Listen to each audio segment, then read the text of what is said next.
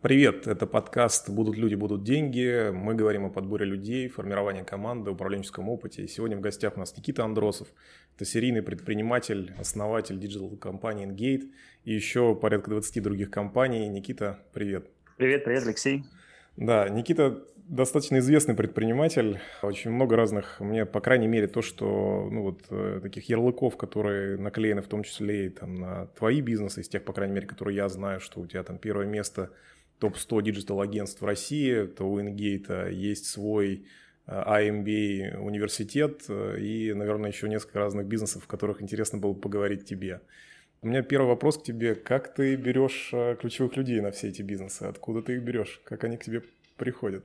Ну, начнем с того, что э, это, на мой взгляд, э, один из двух базовых вопросов, самых-самых главных в бизнесе. Где взять умных людей, нужных людей, ценных людей, и, и где взять денег? И ответы на эти оба вопроса, они, наверное, отличают маленьких предпринимателей от больших, успешных от неуспешных, и, в принципе, отличают все бизнесы, ровно два ответа на эти вопросы. Что касается меня, то путь примерно следующий. Мне очень повезло а, на раннем этапе создания компании, 20 лет назад я первый раз mm-hmm. начал заниматься бизнесом, влюбиться в ту первую команду, с которой мы начинали бизнес. Вот прям я всей своей душой был счастлив а, каждый момент, что я проводил с этими людьми. И результатом этой любви, она была взаимной, стало то, что мы очень много вложили в развитие друг друга. И эта команда, она сохранялась в рамках разных моих бизнесов на протяжении очень длительного времени. А это сквозь, э, ну, какие-то разные, ты имеешь в виду разные бизнесы проходила команда? Сквозь Или... разные бизнесы, сквозь э, разные беды, сквозь взлеты и падения, сквозь удачи и неудачи, сквозь все, вот, э, что сопровождает любого предпринимателя, проходила вот эта моя начальная команда. И она постепенно со временем зрела, обучалась, взаимопылялась, росла. И так как амбиции у всех э, являются непрерывной, обязательно чертой э, успешных людей, постепенно распадалась. Но за счет того, что мы в течение вот очень длительного времени четко и тонко чувствовали друг друга, а те люди, которые шли за нами, они сонастраивались на нас. И э, в результате этой сонастройки происходила такая очень сильная культурная а, опыление, и создавалась центростремительная и очень гомогенная культура. То есть люди Ингейта здорово отличались от всех остальных. Слушай, а вот это опыление у тебя происходило как э, такая саморегулирующаяся какая-то ну, организация, или ты для этого что-то делал специально? Я не могу сказать, я вообще не верю в слово саморегулирующийся, э, потому что у саморегулирующейся системы всегда есть некоторый стержень, то есть некоторая база вокруг которой она саморегулируется. Как если представим себе фрактал, как бесконечность копий какого-то объекта. Ну вот, э, чтобы он сам регулировался, нужно, чтобы в начале, в основе был какой-то объект. У него были какие-то границы, правила, была какая-то принципиальная сущность четкая. Вот тогда она становится саморегулирующей, тогда может саморегулироваться. Если ее пустить на самотек, то это будет подмножество групп, которые как бы будут саморегулироваться, но они ни, ни в коем случае не будут синхронны. Если они будут синхронные, то и бизнес будет такой, знаешь, как бы правильно его назвать, не в унисон а рынку. Слушай, ну если с другой стороны немножко вот э, к этому уже зайти, то у тебя есть ключевая команда, которая с тобой очень давно, которой, с твоих слов, у вас взаимная любовь, вам нужен кто-то новый. Вы берете человека с рынка, и что вы с ним делаете? Вы его просто вот вкидываете в эту команду, или есть какая-то механика ваша внутренняя? Тут две истории есть, как всегда. Сейчас в компании совокупно, там, онлайн, офлайн, в гибриде задействовано около тысячи человек. А в управляющем контуре компании сегодня порядка десяти. И а, когда мы, мы говорим о том, что мы приглашаем человека в команду, то человек становится одним из тысячи бойцов. И в каждом отдельно взятом сегменте ингейта или в каждом отдельно взятом сегменте большой вот э, корпорации, которую мы делаем, он попадает в свою, свой микроклимат, в свою микрокультуру. Когда же вопрос идет о том, чтобы пригласить к себе лидера, варяга, ну, такого, знаешь, вот нам mm-hmm. нужен еще один к десяти, который будет обеспечивать решение какой-то группы вопросов, то это, я бы сказал так, это проектный вопрос. Он прорабатывается очень тщательно. И когда речь идет о том, чтобы такого варяга пригласить и адаптировать, и чтобы он а, синхронизировался с остальными а, членами команды, это прям вот, знаешь, как 25 спринтов, из которых первые два покажут да или нет, а последующие 23 ответить на вопрос, как мы будем э, друг другу на самом деле. Это сложный вопрос. Я наверное, даже подчеркнуто скажу. За 20 лет существования компании, если брать ее как вот некую единую среду, у нас, э, сейчас прям посчитаю по пальцам, у нас 8 случаев нет, наверное, 7, нет, 7 случаев э, успешного приглашения лидеров в команду. И вы каждый раз как к проекту к этому относились? Я правильно, да, услышал? Сначала мы много ошибались, потом стали понимать, что, я, вернее, стал понимать, что нет более ценного и более разрушительного события для компании, чем появление нового лидера, классного. Ну, это может быть как в минус, так и в плюс. Я правильно тебя слышу? Правильно слышишь.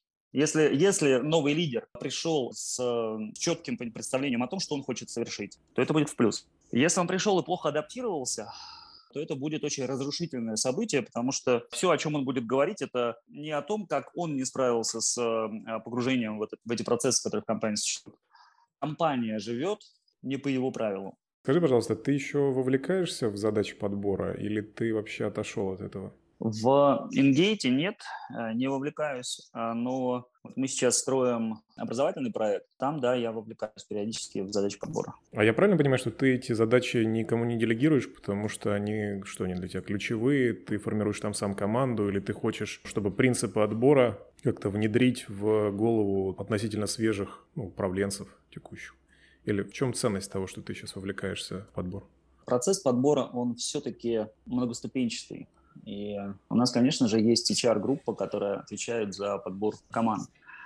Однако, когда речь идет о том, чтобы а, нанимать лидеров, ну, то есть, например, я приглашаю нового генерального директора или а, операционного директора или директора по маркетингу, то несомненно и, конечно же, в огромной степени результат того, выйдет он или не выйдет в компанию, зависит от меня. То есть положиться на мои плечи, ответственность на мне. А, слушай, у меня есть такой, знаешь, как антипример с рынка, потому что я, мы вроде как этим занимаемся. И я понимаю, что есть часть предпринимателей, которые переживают такой, знаешь, как э, кризис роста, то есть они выросли и почему-то считают, что, ну, раз они так выросли, то все надо себя убирать. И в том числе они убирают с себя вот этот найм топов. Можешь им какой-то дать комментарий, почему так не стоит делать? Или, может быть, да черт с ним, пусть так и делают. Слушай, ну если они успешны, у них все хорошо, пусть делают, как хотят. У меня есть убежденность просто, что две, наверное, три даже функции очень важно аккуратно делегировать. Первая – это стратегия, а вторая – это команда, и третья – это безопасность. Стратегия команды и безопасности, они должны так или иначе, вот, и подчеркиваю, так или иначе, может быть, очень э, централизованно, может быть, uh-huh. в какой-то степени децентрализованно, но все-таки замыкаться на лидере компании.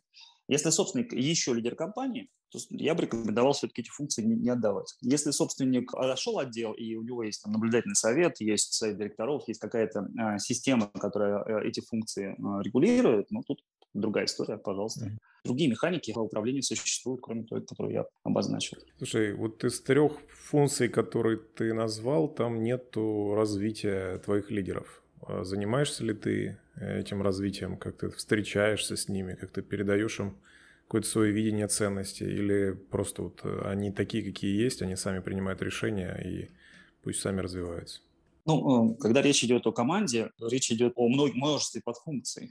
И это найм, адаптация, это а, обучение, развитие, это продвижение, увольнение. И все-все-все, что связано с командой, оно как бы централизуется в одном слове команда. И, конечно же, мы много времени уделяем тому, чтобы команду развивать. Однако, как такая тема тонкая.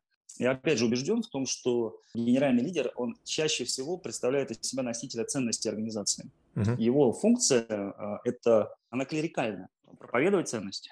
Но он не является носителем всех компетенций. Как раз для этого и нужны команды, чтобы компетенции, они как бы децентрализовывались и дистрибутировались внутрь структуры. Поэтому то, чему учить людей и как развивать людей в разных частях команды, этот вопрос по-разному звучит. Для меня он звучит очень просто. Передавать ценности. Что хорошо, что плохо, что принято, что не принято, куда мы хотим попасть, почему мы туда хотим попасть, а, почему для нас это важно, почему это важно для клиента. Вот эти вопросы, они должны таким рефреном непрерывно пульсировать в организации. Слушай, а у тебя есть какое-то мероприятие, где вот ты это доносишь до людей? То есть у тебя есть какие-то встречи регулярные, вы, не знаю, там ходите там, в баню по пятницам или, я не знаю, там организуете встречи, какие-то выезды. То есть просто так же людям в голову это не залетает само по себе. У нас есть э, несколько... Давай не так, я отвечу на твой вопрос а не через э, призму встреч, uh-huh. а через призму системы коммуникации. Uh-huh. Перво-наперво существует информационное пространство, которое создается для групп разные. Uh-huh. У нас для этого есть там Teams, у нас для этого есть большие телеграм-каналы, по- по-разному нарезанные как для лидеров, так и для топов, так и для всей компании. У нас для этого есть э, пресс, большая внутренняя служба, которая постоянно публикует какой-то, как, как, какие-то материалы и постоянно что-то доносит. У нас для этого существует масса каналов. Это первая история. Вторая история. Поверх информационных каналов ложатся те или иные персональные встречи. В моем случае конкретно сейчас у меня есть встреча с генеральным директором раз в две недели. Uh-huh. И у меня есть а, ревью результатов по каждому бизнесу раз в месяц. Вот это обязательные такие непременные встречи, в которых мы встречаемся, часто встречаемся э, лично, иногда встречаемся в Zoom, но в процессе этих двух встреч у нас происходит такое кросс-поколение, Э, что хотели, что получили, какие испытываем сейчас трудности и что с этими трудностями будем делать. Это конкретно сейчас. А когда я, например, вспоминаю, как модель настроена у генерального директора, то она работает следующим образом. Есть э, еженедельные встречи, нет, вру, есть раз в две недели э, встречи, так называемые трекинги, где с каждым топ-менеджером происходит сверка часов, что делаем, что получается, что не получается. Есть большой ревью стратегический раз в квартал со всей командой лидеров, со всей командой менеджеров. Угу. Да, в Ингейте их больше ста человек, достаточно большие такие собрания. И они происходят лично. У нас э, в офисе есть такая веранда большая, мансарда большая, там либо на веранде, либо на мансарде. Коллеги задают вопросы, на них отвечают. И, и куча встреч тет-а-тет, э, в рамках mm которых происходит такая калибровка целей и результатов. Это вот как гендиректор работает. У меня вот такая модель взаимодействия, у него немножко другая. Но у нас еще разные системы. То есть, например, мы сейчас строим образовательную модель, там в принципе, такой лазуритовый agile, где это не бирюзовый, есть, это уже дальше, который ком... пошел, да? Су... Да, су... да, да, да, супер бирюзовый, просто вот там, где э, камбан единый для всех, и где вся информация, она все время онлайн, где ежедневные дейлики на всех, ну, то есть вот эта вся история просто она пульсирует в таком ритме вальса. Вот там, я даже, я даже не знаю, что еще можно добавить, мне кажется, что там вся жизнь встреча. Они только делают, что во встрече живут. Uh-huh у них просто такая другая модель управления. Ну и команда там поменьше. Поэтому а, они могут э, пока без иерархии обойтись э, в динамике. Может быть, даже смогут и впоследствии. Это будет очень интересный результат и эксперимент, если так получится. Никита, подскажи, пожалуйста, что из Agile, вот ты упомянул, что вы используете, да, прям лазуритовый Agile, вот что из Agile вы еще используете? У вас какие-то скрам собрания там регулярные? Все. Скрам команды, у вас как, как это выглядит? Это по всем бизнесам, и только по каким-то проектным бизнесам? Как ты это интегрируешь тоже? Можешь поделиться, пожалуйста? На самом деле у нас везде по-разному. Смотри, в чем все дело. Да, наверное, ответ такой, сначала ответить. Я не считаю одни системы управления выигрышными перед другими. Agile ли в организации или жесткая э, вертикальная иерархия – это, строго говоря, вопрос к тому, как лидер считает важным и эффективно строить бизнес. Как практика показывает, как вот прям живая практика показывает, в мире очень ровное распределение успешных организаций, которые не коррелируют с системой управления в них построенными. Ну, как и в политике, знаешь, вот есть демократические uh-huh. авторитарные страны, в общем, одинаково успешны в разные моменты времени. И Рим а, менял а, свою систему управления 10 раз за время существования, и ок. Ну, поэтому это первое. Второе. А, то есть ты, на, прости, ты на, на откуп лидеру отдаешь, в общем. Как он выберет, вот так и будет. Не всем бирюза, вот ты тоталитарное управление, пожалуйста. Если лидер не умеет бирюзить но он совпадает с ценностями компании и эффективен, то будем ли мы бирюзу ставить в основание какого-то конфликта? Типа, что это ты такой эффективный, но не бирюзовый? Я думаю, да, нет. Я думаю, это было бы странно. Поэтому я начал отвечать на другой вопрос. То есть, где у тебя agile, какой у тебя agile? Да-да-да, я, простите, а, я сам перевел. Да, agile – не совсем бирюза, но это, это один из возможных элементов. Это первая история. Я сказал, что системы управления, они вторичны по отношению uh-huh. к э, цели компании и ее ценностям. Это первая история. Вторая история, на мой взгляд, сегодня во всех организациях, да даже, даже в том же, а, не знаю, гигантском Сбере а, практически, в том или ином виде вызревают гибридные системы управления. То есть uh-huh. где-то там у нас agile, а где-то не совсем где-то в большей степени, где-то в меньшей, где-то в проектных, где-то в системных, mm-hmm. процессных, ну, то есть и так далее, и так далее. Почему? Потому что э, элементы управления, которые сегодня существуют в скраме, которые сегодня существуют э, вообще в широком смысле в agile, они так или иначе сами по себе вызрели из неких классических систем управления. То есть они вызревали сами по себе из, из более таких industrial oriented по-английски это как бы систем.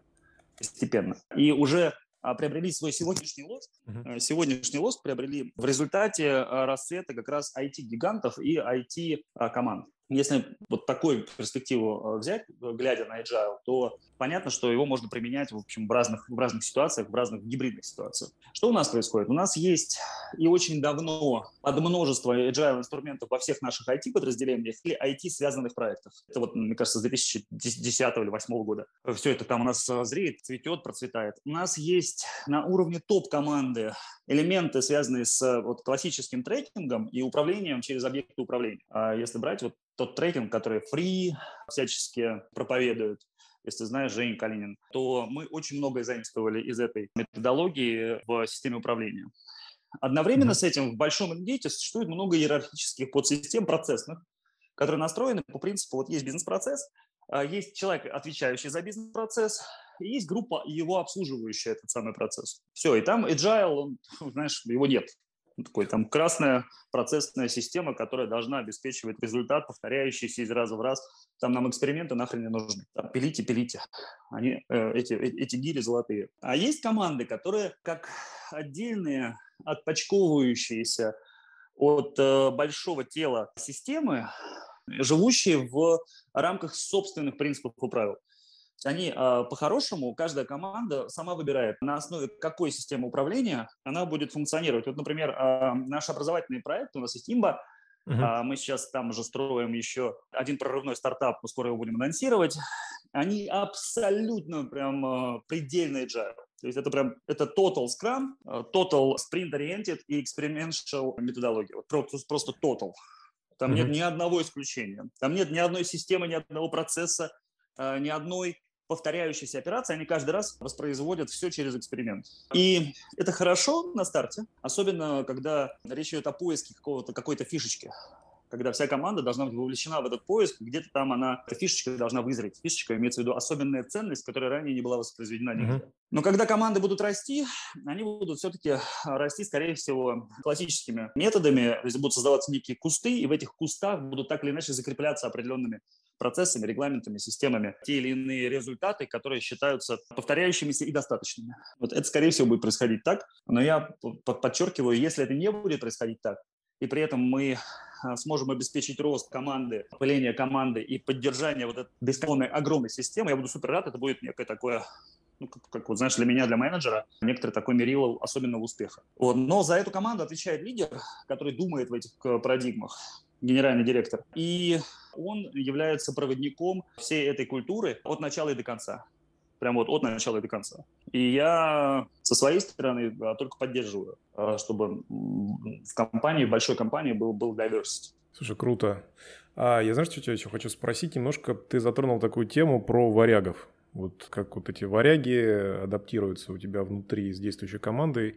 У меня к тебе вопрос, как ты вообще в целом отбираешь этих варягов? То есть э, у тебя есть там устоявшаяся команда, тебе нужен какой-то там отдельный сильный человек. Вот как ты, на что ты смотришь, что ты спрашиваешь у этих варягов для того, чтобы понять, что этот человек потенциально может стать твоим? Ну, знаешь, э, я не хочу здесь э, создать такого критического образа, какой самый важный вопрос ты задаешь своему топ-менеджеру после... Не, ну я, я не прошу волшебных таблеток, э, я прошу просто какой-то, наверное, какой-то мудрости твоей. Да, давай представим немножко себе эту ситуацию вот в таком разрезе. Перво-наперво. Представь себе любого там, опытного генерального директора. Как ты думаешь, сколько я собеседований за жизнь провел? Я думаю, очень много. Я думаю, больше тысяч. М- матом ругаться можно? Можно, у нас можно. У, вас, у нас в... Можно? Да пиздец сколько, Алексей. Да сильно больше тысяч, поверь особенно в ранней стадии. То есть этот навык э, проведения собеседования, он уже где-то под кожей глубоко. Когда я встречаю человека, я вижу человека, мне достаточно одного единственного вопроса. Даже вот простого банального вопроса, а что ты хочешь? И ответа на этот вопрос, чтобы понять, какого уровня человек, какого масштаба личность передо мной. Это первая история. И так получилось, что мы живем в России, а в России а, все суперуспешные люди, либо они очень сильно где-то пристроены, то есть таких вот, знаешь, гуляющих по улице, как в Силиконовой долине, unassigned гениев у нас практически mm-hmm. нет. У нас прямо э, э, система, рынок съедает этих людей до момента, как они освобождаются. Поэтому, когда идет охота на варяга, она происходит, э, ну, во-первых, очень тщательно и очень длительно. Мы долго думаем, а с кем мы хотели бы вообще, в принципе, даже начать этот разговор. Мы знаем об этом человеке сильно заранее. А когда я с ним уже общаюсь, то это некая конформативная история, когда ты просто смотришь на человеческие ценности, на его мотивацию, на uh-huh. то, как он проблемы решает, на то, как он реагирует на стресс, на то, как он смотрит в долгосрочное будущее. То есть вот есть вот этот short-term, long-term горизонт uh-huh. э, на взгляда на собственную жизнь, на то, какие, как он про свои говорит э, ошибки или про свои проблемы, то есть вот как он их сам формулирует, это, это очень четко отражает тот принцип, по которому он ответственность на себя берет. Uh-huh. Самое главное и финальное, самое прям принципиальное, что как он про свою команду рассказывает. Вот что он говорит про свою команду, очень круто отражает на самом деле то, что он думает про себя. Вот эти, эти группы вопросов, они формулируют или, или как бы, знаешь, так, а, и, и, или очень четкую симпатию, да, с этим человеком надо попробовать проводить, или вопросы. Это первая история. И вторая история, она как бы, ну, знаешь, она работает в режиме такой проверки от дурака. То есть я точно однозначно понимаю, что мой опыт собеседования не защищает меня от ошибок. Да у меня вот недавно случай. А, взяли менеджера на проект, она 9 месяцев, очень опытного, с кучей разных референсов, а, отлично говорит, профессионально собеседует, трали-вали все педали, все хорошо. Но 9 месяцев прошло, проект завален, раз. Команда ненавидит его, этого, ее, точнее, этого менеджера, два. Коллеги из безопасности а, приносят на хвосте новости о том, что она еще и подворовывает. Ну вот, просто это, это конкретный, прям вот текущий кейс компании, которого, с одной стороны, щемит сердце, а с другой стороны, а, он свидетельствует о том, что любая система, она не совершенна. Ну, немножко отрезляет такой опыт, да. Я могу Могу тебе с рынка сказать, что в целом я знаю очень много собственников достаточно высокого масштаба, которые все же думают, что их опыт защищает их от ошибок. Ну, то есть и опыт и компаний, с которыми они работают, и там, не знаю, подрядчиков, и свой опыт – вот прям должно быть стопроцентное попадание. Это для меня ну, вот удивительно, что почему-то люди в это верят. Поэтому спасибо, да, тебе за эту историю.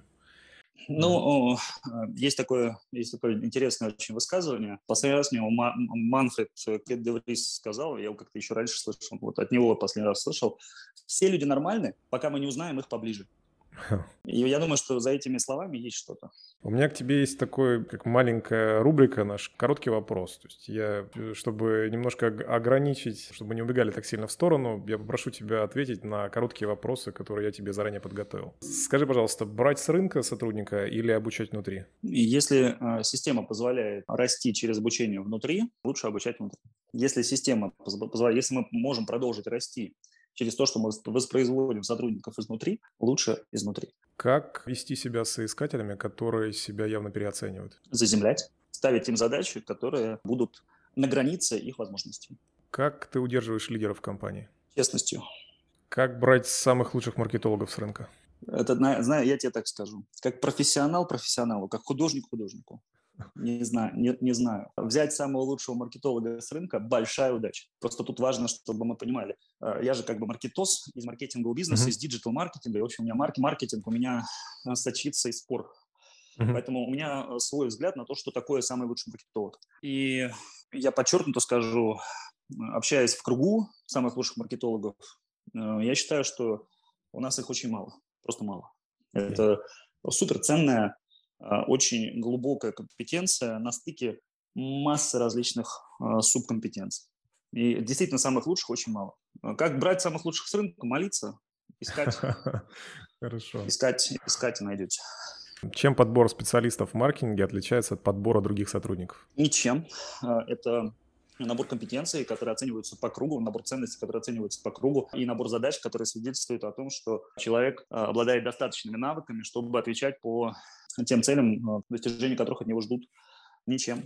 Маркетинг – это такая же специальность, как и любая другая специальность. Ты не отчасти Другое дело, уже. Да. Чем отличается подбор звезд? Он отличается тем, что в любом сегменте, что в HR, что в маркетинге, звезды это, это крайне редкие явления, и их надо очень, очень, очень долго просеивать, и все.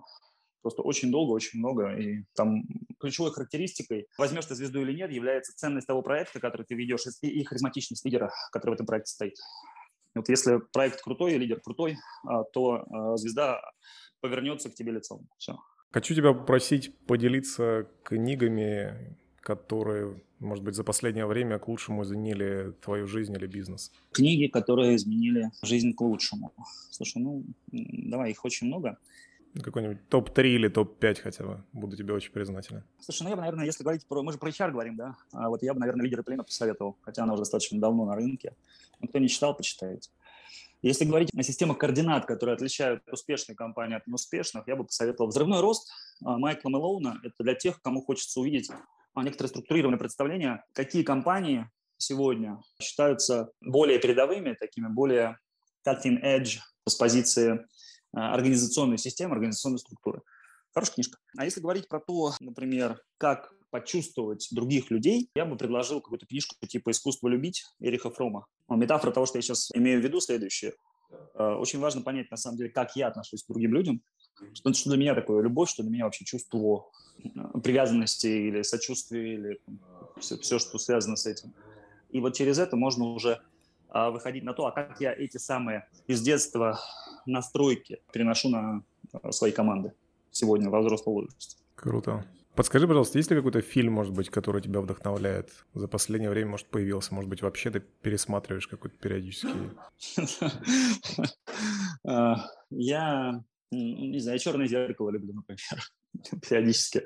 Периодически я смотрю. Каждый, каждый, я, я его специально растягиваю во времени уже который, который год. Каждая серия, по кругу который... пересматриваешь? Или как, как нет, нет, я, я, я специально его не смотрю э, так, чтобы весь сериал пронизывал меня насквозь. А, просто у меня очень много референсов между, связок между э, «Черным зеркалом», например, Рэем Брэдбери, между социальной фантастикой и так далее. Mm-hmm. Я прям вот в восторге от, от того, как ребята показывают э, концепции нашего будущего. А если брать фильмы, которые наверное, являются, знаешь как, стилеобразующими, то я бы взял бы старый, например, фильм, рекомендовал «Афера Томаса Крауна». Он про ценности, про отношение к успеху, а про отношение к людям. Там очень много сцен, которые прям можно нарезать, если уж у нас такая HR-тематика есть. Можно нарезать, как, то, как Томас Краун относится к разным людям, психологу, какие он, там, как он отвечает на вопросы, сотрудникам, к партнерам и так далее. Ну, это такие прям вот из старого просто. Почему? Потому что из нового, я думаю, что так все, все, все, все смотрят, что э, на хайпе найду. Есть какие-то привычки, которые тебе помогают в работе и жизни? Знаешь, мы все состоим из привычек. Их трудно выделить. Э, наверное, из последнего, э, что я в себе со страшным трудом взращиваю, это умение 10 секунд промолчать в ответ на то, что какой-то человек несет чушь или несет, э, транслирует позицию, которая с моей стороны заведомо неуважительна. Вот 10 секунд промолчать, просто подождать, вместо того, чтобы ляпнуть, сказать что-то в духе. Ну да, конечно, мы, мы, мы, мы внимательно вас выслушали. Следующий собеседник, пожалуйста. Круто. Спасибо тебе. Слушай, закончи, пожалуйста, интервью тремя словами. Самый лучший день. Отлично. Отлично. Спасибо. Ставьте лайк подкасту, чтобы не пропустить новые выпуски. Делайте репост, если вам понравился выпуск. Это был Алексей Галицкий. Подкаст «Будут люди, будут деньги» Никита Андросов. Никита, спасибо тебе огромное. Счастливо, Алексей.